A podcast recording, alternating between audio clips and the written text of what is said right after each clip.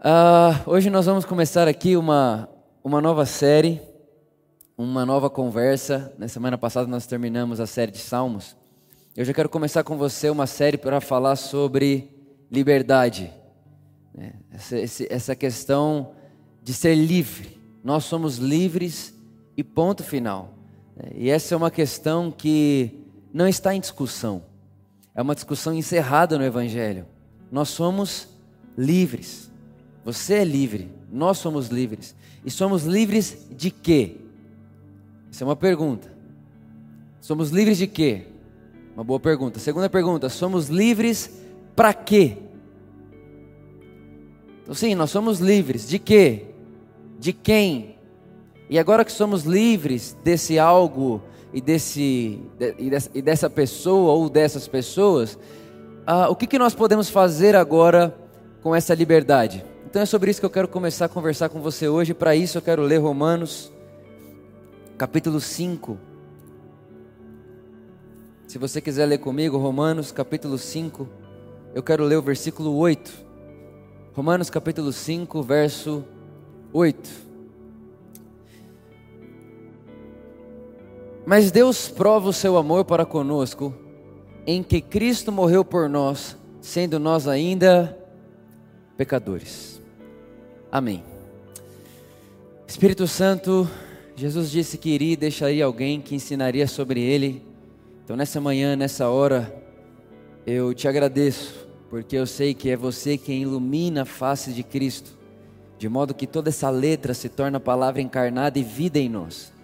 Te agradecemos e te celebramos. Obrigado pela sua maravilhosa obra de nos apontar Jesus e formar o Cristo em nós. Te agradecemos.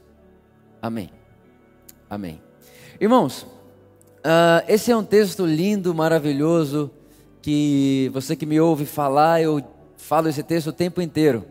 Né? A prova do amor de Deus por nós. É, tem muita gente às vezes que busca a prova do amor de Deus por nós nas circunstâncias da vida. Então Deus me ama, eu descobri que Deus me ama, por quê? Porque Ele me arrumou um emprego. Descobri que Deus me ama, por quê? Porque Ele me deu um filho. Descobri que Deus me ama, por quê? Porque eu me casei. Descobri que Deus me ama, por quê? Porque agora eu estou rico. E, essa, e essas falas, elas são muito perigosas e nem tão verdadeiras assim. Porque o fato de Deus amar você, não, de forma nenhuma, não te, não te impede de passar por momentos que você esteja desempregado, por exemplo. Então, se eu acredito que Deus me ama porque eu tenho um emprego, o dia que eu não tenho, eu vou acreditar da mesma forma que Ele pode não me amar tanto assim. Então, quando eu, eu, eu, fundamento o amor de Deus, eu coloco o amor de Deus por mim como sendo uma realidade de coisas que eu tenho ou estou vivendo agora, quando eu deixar de ter e deixar de, de, deixar de viver o que estou vivendo agora, eu provavelmente vá questionar ou duvidar desse amor de Deus por mim. Então não é uma nem duas vezes, na verdade é, acontece o tempo inteiro que alguém fala assim para mim: eu não sei se Deus me ama. Eu não me sinto amado, amada de Deus. Eu, eu não consigo ter essa sensação de que Deus me ama desse jeito. E aí quando você pergunta para a pessoa, mas por que, que você acha que Deus não te ama assim? Na hora ela começa a contar a vida dela. Na hora ela começa a contar as circunstâncias da vida dela, na hora ela começa a contar um momento que ela está passando da vida dela. E aí você começa a perceber e ela está querendo dizer para você o seguinte: olha para a minha vida e veja se Deus me ama. Só que é, essa não é, esse não é o conselho bíblico para nós. E essa não é a vontade de Deus para nós. Deus não quer que a gente olhe para a circunstância ou para a vida à nossa volta para que entendemos ou não se Ele nos ama ou não. O que Deus quer que vejamos é a cruz de Jesus. A prova do amor de Deus por nós é a cruz. A prova de que Deus me ama é Deus se fazer carne, se fazer homem, se fazer filho do homem. E como homem, morrer do jeito que morreu. Então o amor de Deus, ele é provado por mim, por você, na cruz de Jesus. E é interessante que esse texto diz assim: olha, Deus prova o seu amor para conosco, tendo enviado Jesus, seu Filho, é para morrer no nosso lugar, enquanto ainda éramos pecadores. Então é interessante a gente entender isso aqui, porque isso aqui, na verdade, faz, faz com que algo lindo se torne mais lindo ainda. Porque Deus só não, Deus não simplesmente morreu por você, ele não só pagou esse preço por você, o apóstolo Pedro lá em 1 Pedro capítulo 1 vai dizer que o preço que Deus pagou por mim e por você é o sangue dele. Ele não só fez isso por nós, ele fez isso por nós enquanto éramos pecadores. Enquanto éramos seus inimigos. E aqui vale muito conversar um pouco com você sobre a diferença de pecado e pecados. Eu queria que você prestasse bem atenção no que eu vou falar para você aqui agora. A diferença entre pecado no singular e pecados no plural. No grego existe a diferença das palavras, no português não. No português só muda o S. No português a Bíblia vai dizer pecado e pecados. E a gente, ó, quando a gente passa pela leitura, a gente vai pensar muitas vezes que está dizendo a respeito da mesma coisa. Mas é, elas são diferentes. Eu quero explicar isso aqui para você agora.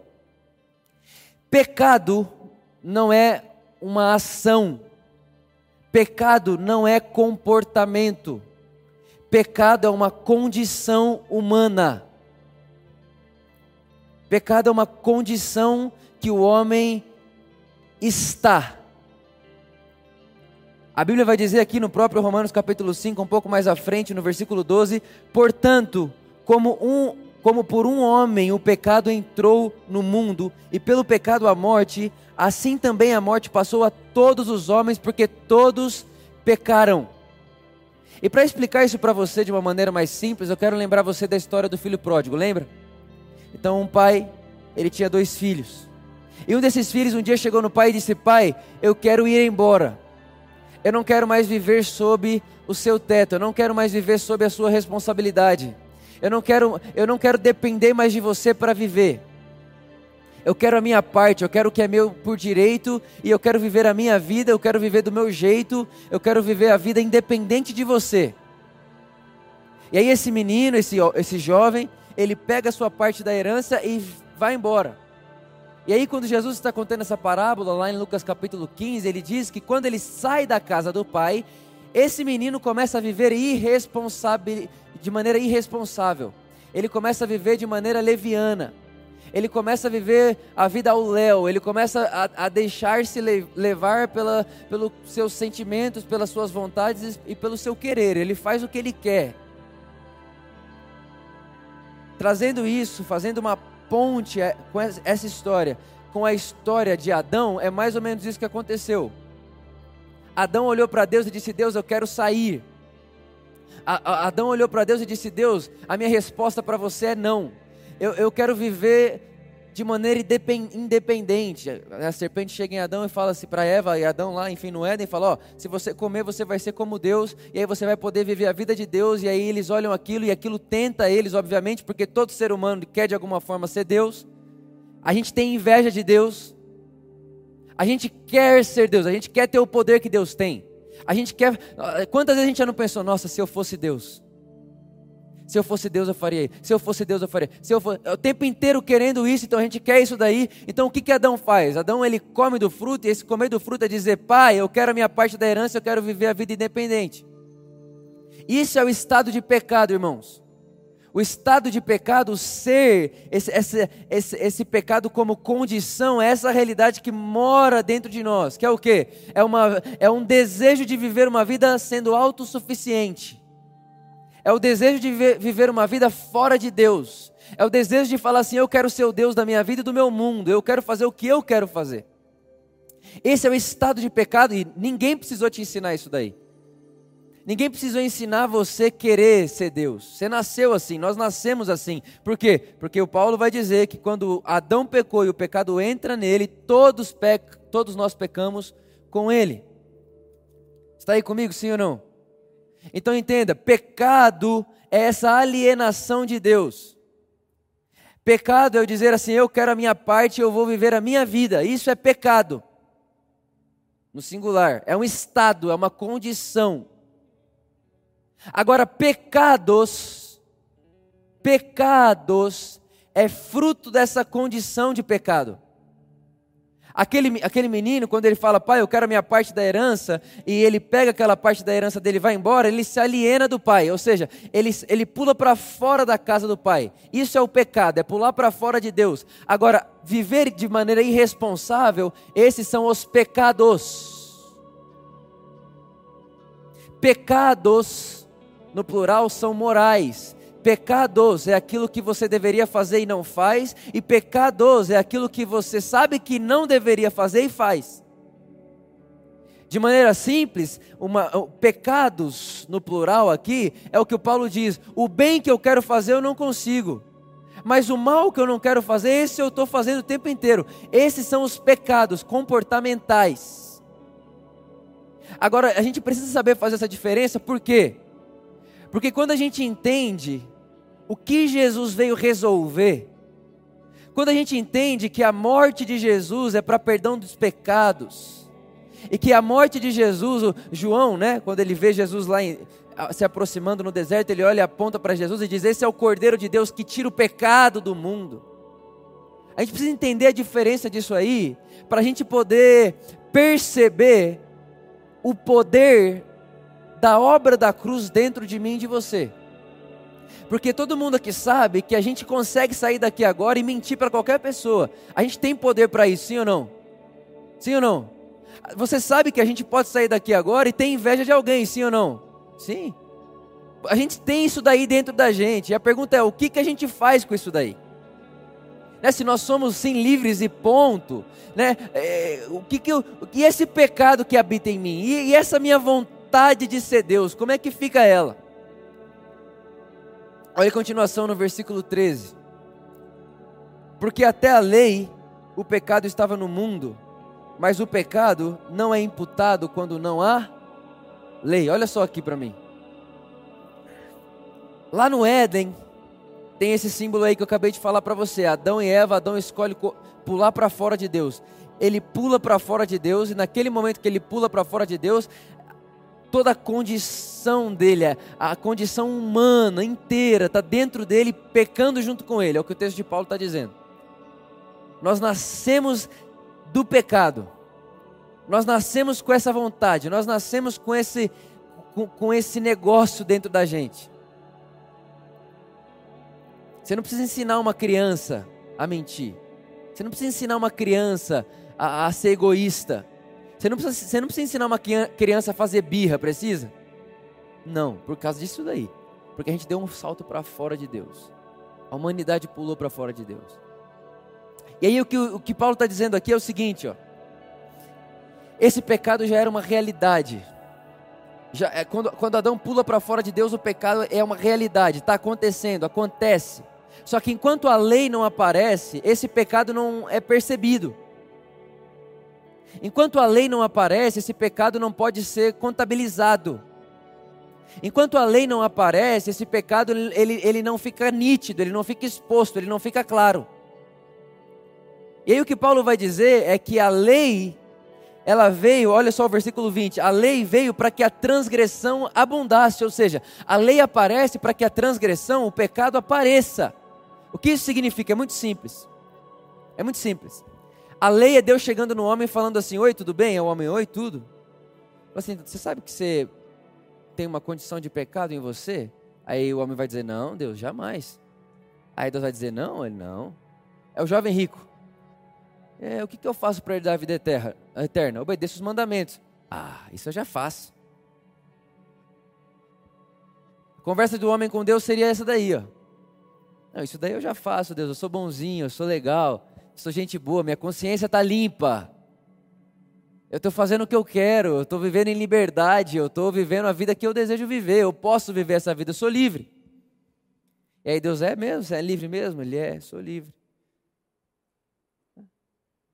Aí o jovem Henrique fala assim para Jesus, mas isso aí tudo Jesus eu já faço, é só isso? Aí Jesus olha para ele e fala assim, eu duvido que você faça. A lei é esse duvido de Deus. Eu duvido que você faça. Não, Jesus, eu faço. Então vende tudo que você tem e dá aos pobres. Aí ele, não. Aí não. Então, então você já quebrou o primeiro mandamento, que é não tem outro Deus e mamon é seu Deus. Então tá bom, vamos deixar o primeiro para lá. É, você você nunca mentiu para ninguém? É, já menti. Tá bom, então 2 a 0, deu 2 a 0. Você, você nunca cobiçou ninguém? Você nunca cobiçou a vida de ninguém? Você nunca quis ser outra pessoa? É, é Deus. 3 a 0. Vamos parar por aqui, Deus? Já, já, tá, já tá bom 3 a 0, é verdade. Eu, eu sou pecador. Isso daí, irmão, é essa condição de pecado. Isso daí é o que faz, é essa força que nos habita, que faz com que de alguma forma o bem que a gente quer fazer a gente não faz. E o mal que a gente não quer, isso a gente se vê fazendo. Essa era a condição humana com esse pecado. Só que é interessante que aqui começa a minha boa notícia para você, é que a continuação do texto é: além disso, a lei veio para que a transgressão abundasse. Mas a continuação do texto diz: Mas onde o pecado abundou, superabundou a graça de Deus. Aqui começa a nossa vida. Porque o que Deus está dizendo é o seguinte, Vitor, eu sei que tem uma condição de pecado dentro de você. Vitor, eu sei que tem uma condição aí dentro, eu sei que tem um pecado aí dentro, eu sei, Vitor, que ninguém precisa te ensinar a fazer isso daí. Eu sei, Vitor, que é mais fácil para você dar um tapa em quem te bateu do que dar outra face. Vitor, eu sei que para você o mais fácil é odiar quem te odeia. Vitor, eu sei que para você o mais fácil é não perdoar quem te faz mal. Vitor, eu sei disso daí. Só que isso daí, Vitor, é autodestrutivo para você. Isso daí, Vitor, esse pecado aí, ele destrói você, destrói quem está perto de você e destrói o mundo ao redor de você. E eu preciso mostrar para você, Vitor, eu preciso mostrar para você o quanto isso te faz mal. Então a lei vem e ela faz com que o pecado se torne visível. A lei se torna a, a lei torna o pecado visível. Quando você vê a lei de Deus e você olha para a lei de Deus e a moralidade de Deus, você fala: "Meu Deus do céu". Você percebe a distância que tem entre você e ele. É aquele momento onde Pedro, ele, ele sobe no barco, aí Jesus fala para ele, vá mais fundo e, pé, e, e joga a rede no, no, lado direito. Aí Pedro vai mais, mais para fundo lá na, na, no, no, mar, joga a rede do lado direito, aí a Bíblia diz que começa a encher de peixe, encher de peixe, que o barco do Pedro começa a afundar. E aí o texto bíblico diz que quando Pedro volta para a praia, e Jesus está lá na praia esperando ele, a Bíblia diz que Jesus vai, que Pedro vai até Jesus, perdão, ajoelha diante de Jesus e fala assim: Afasta-te de mim, que sou homem pecador. O que Pedro está dizendo? Existe uma, uma, uma distância gigante entre nós. Existe uma distância entre mim e você, Jesus. Você, você é justo, santo. Você não tem o que eu tenho. Essa condição que eu tenho, você não tem. A lei faz isso, irmãos. A lei veio para colocar esse espelho diante de mim de você. A lei veio para falar assim: Vitor, todos pecaram e todos carecem da graça de Deus. A lei veio para colocar todo mundo no mesmo patamar. A lei veio para colocar todo mundo no mesmo chão. A lei veio para quebrar com qualquer palco. A lei veio para quebrar com qualquer hierarquia comportamental. A lei veio para dizer: não há um justo sequer. Não há um justo sequer. Todos carecem da graça de Deus. E aí alguém talvez vai dizer: Nossa, mas isso é desesperador. Seria se nosso Deus fosse um ídolo. Mas ele não é. Porque quando ele dá a lei para você, não é para você se desesperar somente. Quando ele dá a lei para nós, quando ele coloca esse espelho diante de nós, ele fala assim: tá vendo? Aham, uhum, tá vendo? O quanto que o pecado aparece, Vitor? Aham, uhum, tá vendo o quanto que o pecado abundou, Vitor? Aham, uhum, Agora olha para o tanto que o pecado abunda na lei. Olhei, Deus. Agora cuidado, que atrás de você está vindo uma onda muito maior que essa de graça. E essa onda de graça que vem atrás de você, Vitor, ela é tão maior, mas tão maior que quando ela cair sobre a sua cabeça, essa realidade desse pecado aí que te habita, ele vai ficar tão inundado de graça, ele vai ficar tão inundado de vida de Deus, ele vai ficar tão inundado de quem Deus é e do amor de Deus por você, Vitor, que você vai ter que ir muito fundo se quiser pegar isso aí de novo. Onde abundou o pecado, vai superabundar essa graça. Então, Vitor, a lei que eu te dei, a lei que eu dei para você olhar no espelho, ela não te salva. Ela te expõe a uma condição de eu preciso de alguém que me salve dessa condição que eu tenho. Eu preciso de alguém, eu não sei amar. Eu não sei perdoar. Eu, eu, não sei da outra face, eu não sei não ter inveja, eu não sei não ser egoísta, eu não sei repartir, eu não sei fraternidade, eu, eu não sei isso aí.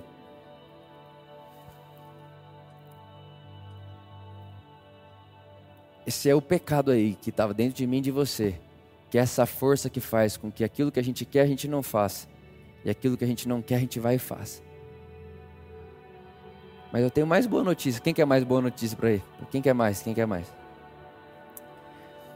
Versículo capítulo 6, a continuação do texto. Que diremos então? Permaneceremos no pecado para que a graça abunde? Olha só isso aqui. Irmão, deixa eu te contar um negócio. Diante de Deus, vocês estão em paz. Diante de Deus é o seguinte: se você chegar hoje diante de Deus e falar assim, oh Deus, o meu pecado, Deus, por favor, me perdoa o meu pecado, o meu pecado, o meu pecado. Ele vai falar assim: ei, já não, já não resolvemos isso aí? Já não está resolvido? Você está resolvido, Vitor. Não há mais condenação. Você está em Cristo, eu não te condeno. Ah, Deus me perdoa, não, não me condena. Não, Deus, por favor, Deus, por favor. Eu falei, você está em Cristo, não te condeno. A sua relação com Deus, irmão, presta atenção em Cristo está resolvida. Sabe que aonde, sabe aonde a nossa relação com Deus não está resolvida? É com a gente mesmo e com o próximo. Então tem muita gente que vai nesse lado aí e vai dizer assim: não, agora que eu sei que Deus me ama, eu posso qualquer coisa. E realmente pode, eu vou dizer aqui: pode. Fica à vontade, você pode. Porque Deus amar você não vai impedir você de destruir a si mesmo. Deus amar você não vai impedir você de destruir a vida do seu próximo. Então, assim, realmente, você pode. Você olha para mim e fala, Vitor, eu quero, eu sei que Deus me ama, eu sou perdoado de Deus, eu sou filho amado de Deus, não há mais condenação para aqueles que estão em Cristo Jesus, eu vou fazer o que eu quero, faça. Você pode, você não tem que nada, mas eu vou dizer uma coisa para você. Quando Jesus perdoa o seu pecado, Ele te perdoa e te faz livre. De modo que, quando ele te perdoa, ele não só fala para você, ah, faça o que quiser. Ele fala assim, Vitor, sabe aquilo que você antes não conseguia fazer?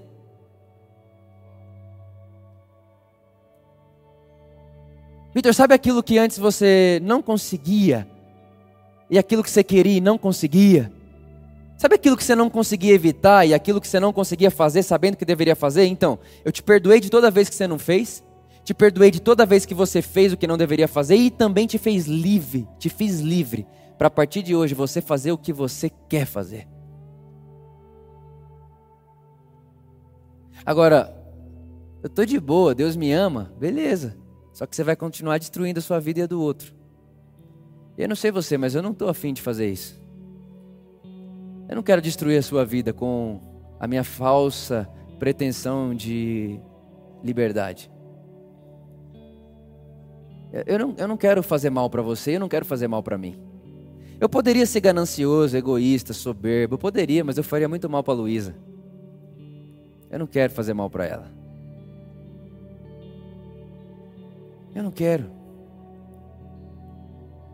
Então ele vai dizer assim: o que, vamos, o que nós vamos dizer agora? Então vamos permanecer no pecado, já que, já que já que a graça superabunda, já que a graça, né, ela transborda, já que a, vamos permanecer pecando, para que a graça de Deus superabunde ainda mais. Ele fala assim, gente, de modo algum. Como nós, que estamos mortos para o pecado, viveremos ainda nele? Como? Como? Como nós, que estamos mortos para o pecado, viveremos nele? Versículo 5: Porque se fomos plantados com Ele na Sua morte, também o seremos na semelhança da Sua ressurreição. Irmão, presta atenção no que eu vou te falar aqui, escute bem. A maneira de Deus, presta atenção, olha só. O salário do pecado é a morte, a consequência de pecar é morrer. Ok. Todos nós que estamos aqui merecíamos a morte. Todos nós que estamos, estamos aqui, nós merecíamos morrer, nós morreríamos se não fosse graça de Deus. Esse testemunho que nós ouvimos aqui da Taína nunca seria possível se não fosse graça de Deus. Porque a morte é o pesadelo do homem sem Deus. É o pesadelo. Agora escute. Existe uma coisa que eu quero ensinar aqui agora para você que se chama morte participativa. Todo mundo aqui sabe que Jesus morreu por você, sim ou não? Sim ou não? Então a gente sabe, Jesus morreu por mim. Ótimo. Essa é a morte substitutiva, ele morre no seu lugar. Quem deveria estar lá? Eu? Você? Então essa é a morte substitutiva. Jesus ele substitui a nossa morte. Jesus ele fala: "Vitor, a morte que você deveria morrer, eu vou morrer por você". E ele morre por você enquanto você era pecador, sim ou não? Mas quando ele morre por você, ele te faz um convite. Ele fala: Olha, Vitor, eu estou aqui morrendo por você, mas eu tenho um convite para fazer para você.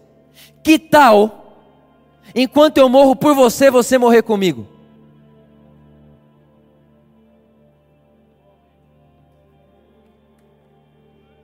Vitor, por que, que a gente não faz assim? Enquanto eu morro por você, você mergulha na minha morte. E aí, Vitor, enquanto eu estou morrendo para te salvar e te perdoar, e aí você está aí vivendo a sua vida, e ok, você é livre para isso, porque eu te fiz livre, jamais vou te aprisionar a algo, nem a mim te aprisionarei. Vamos fazer o seguinte: enquanto eu morro por você, Vitor, mergulha nessa mesma morte para que você morra comigo, porque se você morre comigo, Vitor, você vai poder ressuscitar comigo. E quando você ressuscita comigo, você passa e mergulha nessa minha morte por você, e agora não é mais só por você, mas é por você e você morre comigo. Você passa por ela, Vitor. Quando você mergulha nesse rio, quando você passa por essa porta, quando você, pela fé, crê que eu morri por você e com você, aí, Vitor, você vai sair do outro lado com uma coisa chamada poder da ressurreição. E esse poder da ressurreição, Vitor, te faz livre daquela condição que não te deixava fazer o bem que você queria.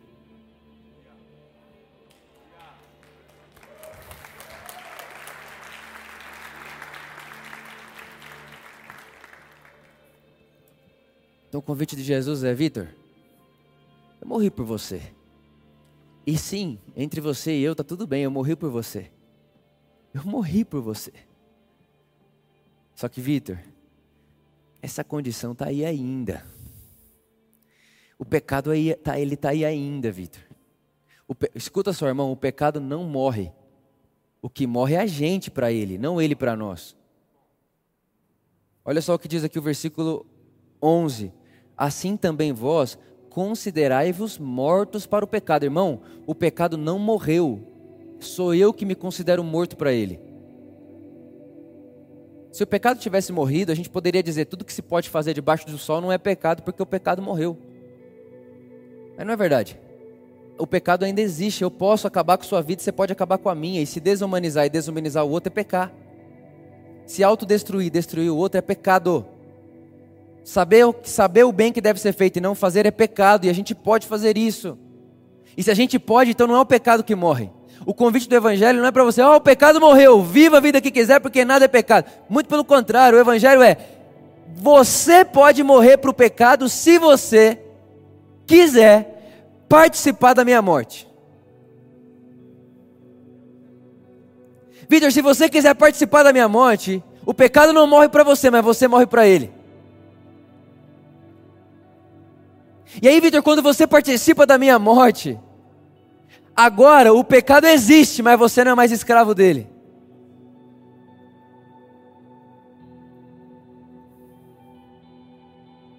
Vitor, você não era livre. Você era escravo do pecado. Agora você é livre. Aí, sou livre para quê, Deus? Para se considerar morto para Ele ou querer continuar fazendo o que Ele quer que você faça?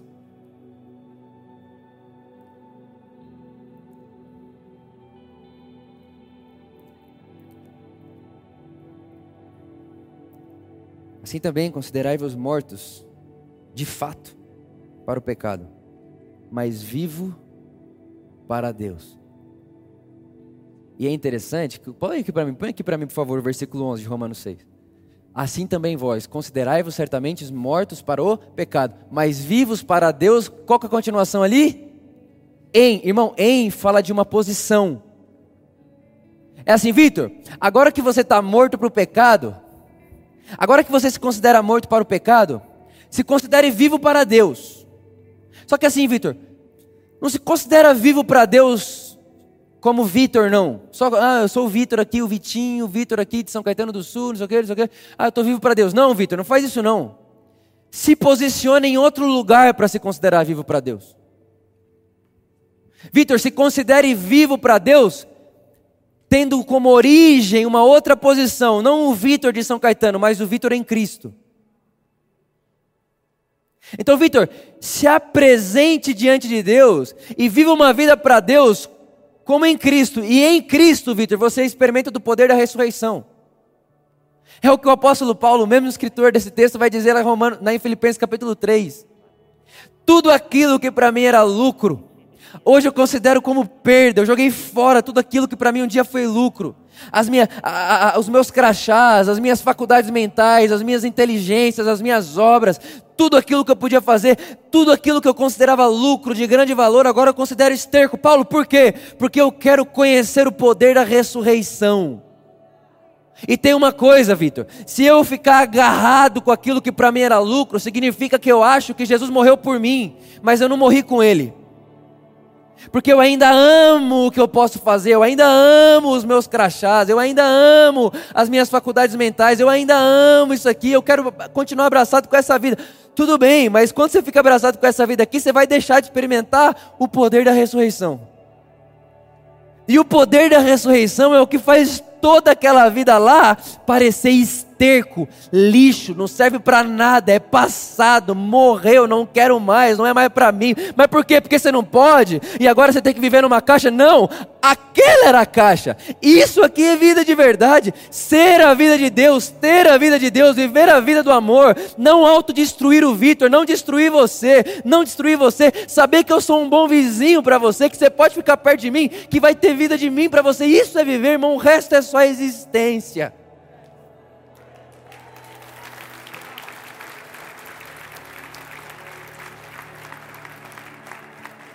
Agora eu me considero vivo para Deus em Cristo Jesus. Então, sim, qualquer pessoa pode dizer, e realmente é bom que diga, eu sou um filho amado de Deus, e nós somos. E nós somos, e isso é suficiente. Diante de Deus você não tem mais nenhum tipo de culpa e nem dívida independente de qual o seu estado de vida aqui agora. Não tem.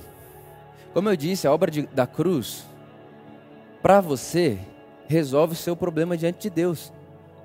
Mas ela não faz você amar seu próximo se você não quiser. Então por isso que aí o, o, o mesmo Paulo lá em Gata, ele, ele vai dizer assim, Vitor, viva pelo Espírito. Para você não satisfazer os desejos da carne. Porque se você satisfaz os desejos da carne, você mata o outro e mata a si mesmo de novo. Diante de Deus você está vivo, Vitor. Sua salvação é intocável. Sua eternidade é garantida. Mas enquanto você vive nessa terra, viva pelo Espírito. Considere-se vivo para Deus em Cristo Jesus. Porque quando você se considera vivo para Deus em Cristo Jesus, você faz bem a si mesmo e ao próximo. E aí o mundo de Deus começa a ter visibilidade no meio do seu mundo, Vitor.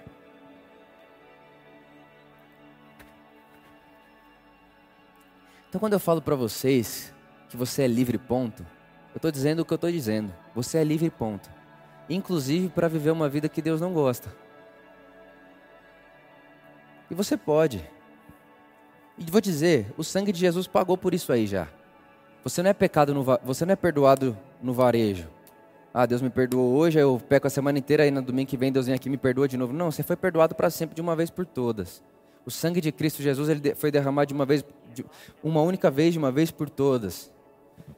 E eu nem vou entrar na lógica aqui de que ele foi derramado antes da fundação do mundo, mas foi lá.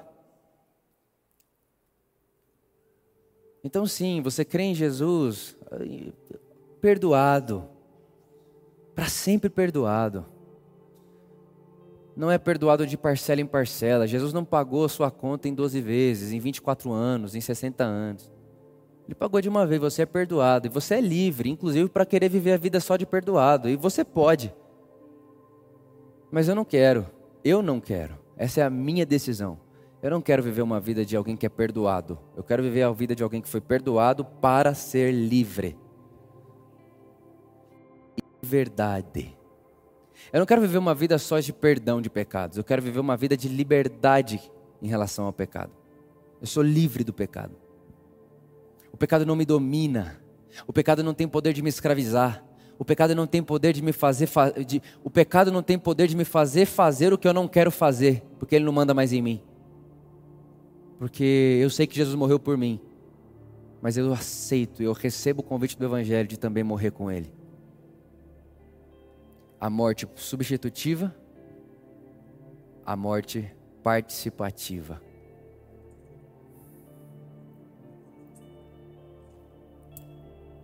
Porque se fomos plantados juntamente com Ele na Sua morte, certamente também somos na mesma semelhança da Sua ressurreição.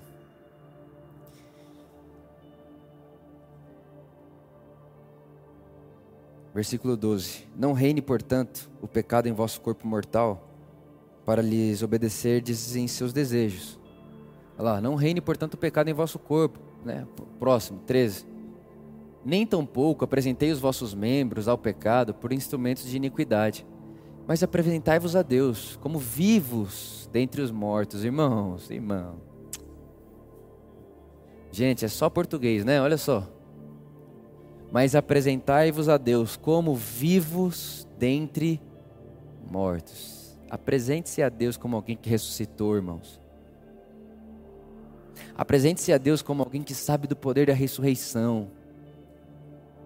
Quando fala apresente-se a Deus, não é ficar diante de Deus assim, Deus, estou aqui, não, irmão. É, é apresente-se a Deus no mundo. Apresente-se no mundo como quem experimentou o poder de, de ressuscitar. Apresente-se no mundo como quem sabe que a vida não acaba no túmulo. Apresente-se no mundo como quem sabe que o que se vê passará, mas a nossa esperança é eterna. Apresente-se no mundo dessa maneira. E os vossos membros a Deus como instrumentos de justiça. E por último, 14. Porque o pecado não terá domínio sobre vós, pois não estáis debaixo da lei, mas debaixo da graça. Há quem diga que, inclusive hoje pela manhã recebi uma mensagem bem mal educada de um irmão, dizendo: essa hipergraça está acabando com o mundo, está acabando com o Brasil, esse evangelho como que ele falou? Ele usou é, evangelho. É, enfim, um evangelho leve, esse evangelho aí que não, que não, que não fala que vai para o inferno, que não fala que vai para não sei o que, que não fala que, que vai morrer, que Deus é justiça, que Deus é não sei o que. Isso daí é um, é um comentário bem comum por aí. E, inclusive, se você fala para alguém que você congrega aqui na Por Amor, eu já vou te adiantar, é isso que eles vão dizer para você depois. Mas não tem problema. Sabe por que não tem problema? Porque eu sei e nós sabemos que quanto mais se fala a graça de Deus, quanto mais você mostra para as pessoas que elas estão debaixo da graça de Deus, elas são mais livres.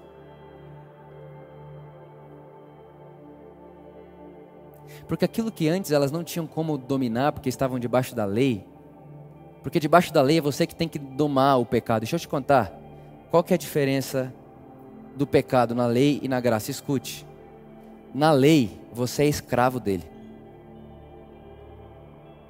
Porque a lei mostra para você a verdade, você é pecador. Tem potencial de matar pessoas dentro de você. Ah, não, Vitor, nunca, nunca teria coragem de matar ninguém. Ah, não, Jesus disse que quem odeia mata.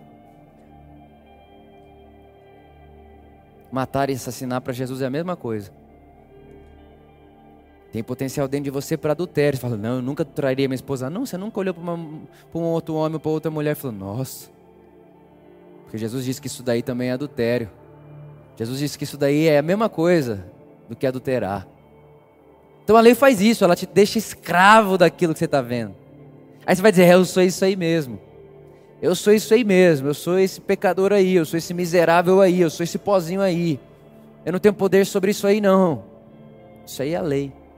A graça é o seguinte: Quando você pergunta aqui, quem me livrará desse corpo mortal? Quem me livrará dessa escravidão, desse pecado?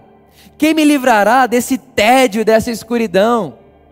Quem me livrará disso aqui? A graça responde: graças a Deus por Jesus Cristo.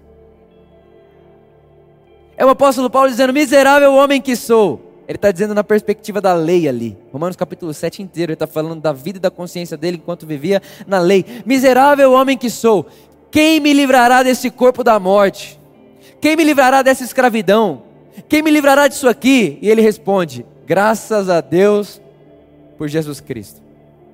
E logo depois já começa Romanos capítulo 8, versículo 1, ele vai dizer: portanto, ele está fazendo uma, uma mudança de estado. Portanto, agora, agora, nesse novo mundo, nessa nova consciência, nessa nova maneira de ver e enxergar a Deus, a mim, ao próximo e ao mundo que Deus criou, nesse novo lugar, já não há mais condenação para aqueles que estão em Cristo Jesus. E agora que não há mais condenação, presta atenção, agora que não há mais condenação, eu já não satisfaço mais os desejos da carne. Porque agora que não há mais condenação, eu já não estou mais como escravo da carne, agora eu faço parte de outra lei. A lei do espírito e da vida. Repare, irmãos, o que escraviza é a condenação. Quanto mais condenado, mais escravo. Por isso eu estou dizendo para você, em Cristo Jesus, independente do estado que você escolha viver, não há mais condenação. Porque quando eu falo para você que não há mais condenação, você pode ser livre. Porque condenação e escravidão é sinônimo um do outro, é a mesma coisa. Quem se considera condenado se sente escravo. É o que Paulo vai deixar muito claro em Romanos capítulo 8. Mas para quem sabe que não há mais condenação por causa de Cristo e o sangue de Cristo, Agora eu não faço mais parte dessa lei. Eu não faço mais, par mais parte da lei que opera para a morte. Eu faço parte da lei do Espírito que produz a vida. E agora eu posso viver.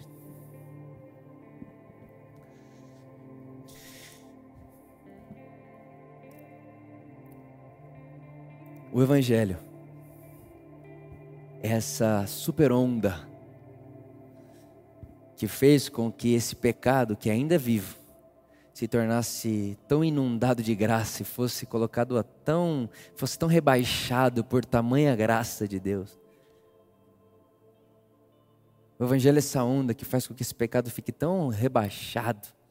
Não é que ele não exista, não é que ele não possa ser cometido, ele pode. Existe potencial de dentro de mim de você para isso. Mas a graça faz com que ele fique tão pequeno tão rebaixado a nada que ele não tem mais poder sobre mim. Então agora, irmãos, a nossa liberdade é verdade, porque antes não era. Quem vive condenado é vive escravo. Quem vive debaixo do jugo da lei vive como escravo, não é livre.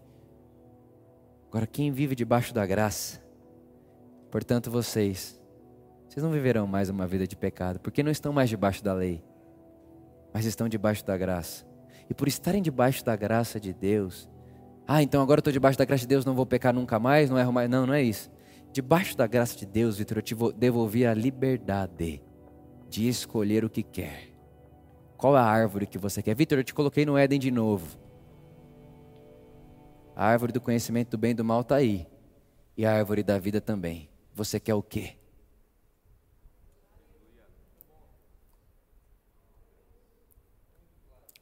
E sabe o que é interessante?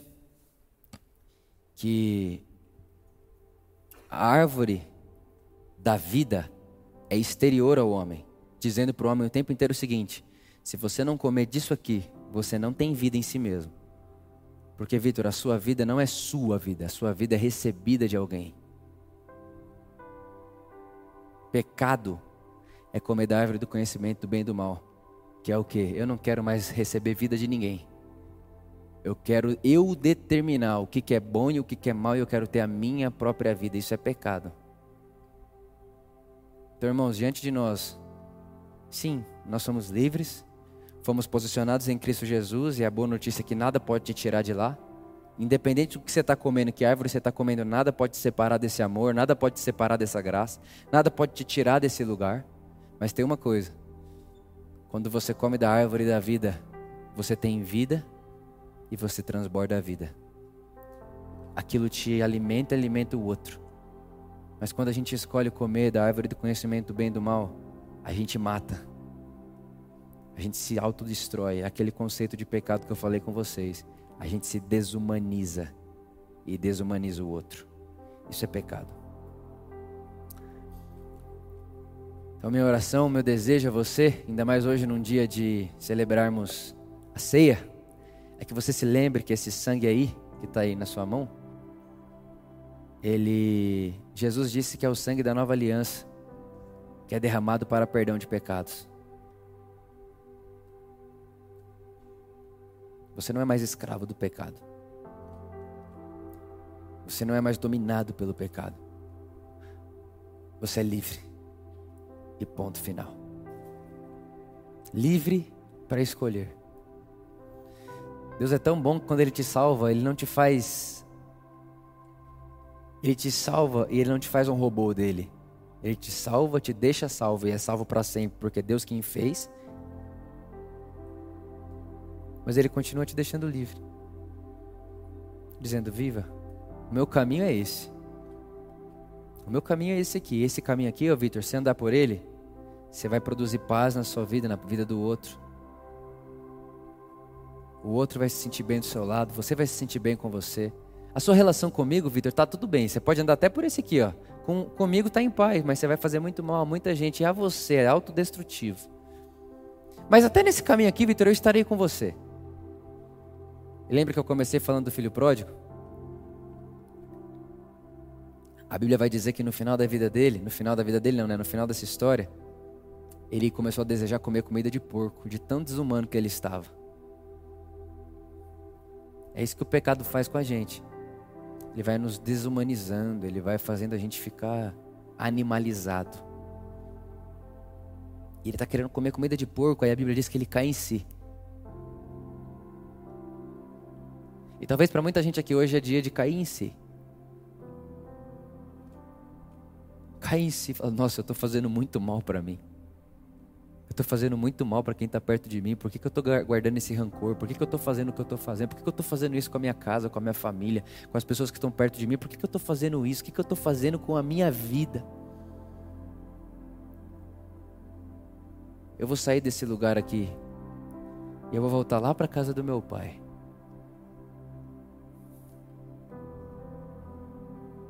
E aí ele começa a preparar um discurso: Pai, pequei contra o céu e contra ti. Aí ele acha que a mesma sensação que as pessoas em volta dele estão, o pai vai estar também. Mas com o pai a situação está resolvida. Lá na casa do pai está resolvido. Você pode entrar e sair a hora que quiser, mas aqui tá ruim. O pecado faz mal. Ele te fere. Ele te machuca, ele machuca quem está perto de você.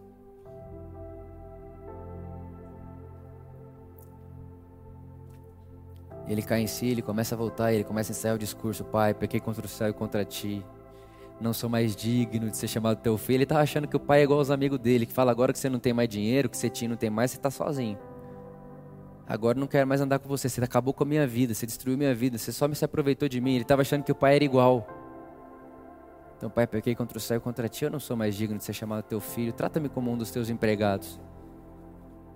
Só que quando ele começa a se aproximar, a Bíblia diz que o pai corre, ele vê a, vista o de longe e sai correndo. Sai correndo. Irmão, judeu não corre. Jesus está fazendo um escândalo contando essa parábola ali. Pai de família correr para um filho que gastou dinheiro da família com irresponsabilidade? Se for correr para dar cintada, é para bater, é para castigar. Mas o pai corre. E quando o pai corre, ele fala o quê? Abraça o filho. Fala: Meu filho estava morto. Mas hoje ele vive. Irmão, para Deus morrer não é ir para o túmulo. Lá ninguém fica lá. Aquilo é só nosso corpo aqui, ó, nossa luva. Morte, viver uma vida de morte é uma vida autodestrutiva, assim é o próximo. E aí Deus abraça ele, o pai abraça ele, fala: Pode vir, eu tenho preparado para você uma coisa aqui que você nem sabia. Vai ter um cordeiro, tem um animal morto aqui, que já tinha sido preparado como uma festa para você. E o que possibilita essa, essa celebração, esse churrasco que a gente vai fazer aqui agora, é esse cordeiro inocente que morreu. O que isso significa, irmãos? Que quando qualquer pessoa no mundo inteiro cai em si, não tem que procurar um cordeiro para fazer uma festa. O cordeiro já está lá e a festa já está pronta.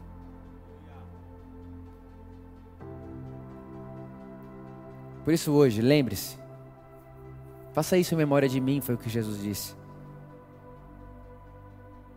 Isso é o sangue de Cristo que perdoa o seu pecado, que perdoa os nossos pecados e que nos faz livre dessa condição pecado que permeia a humanidade.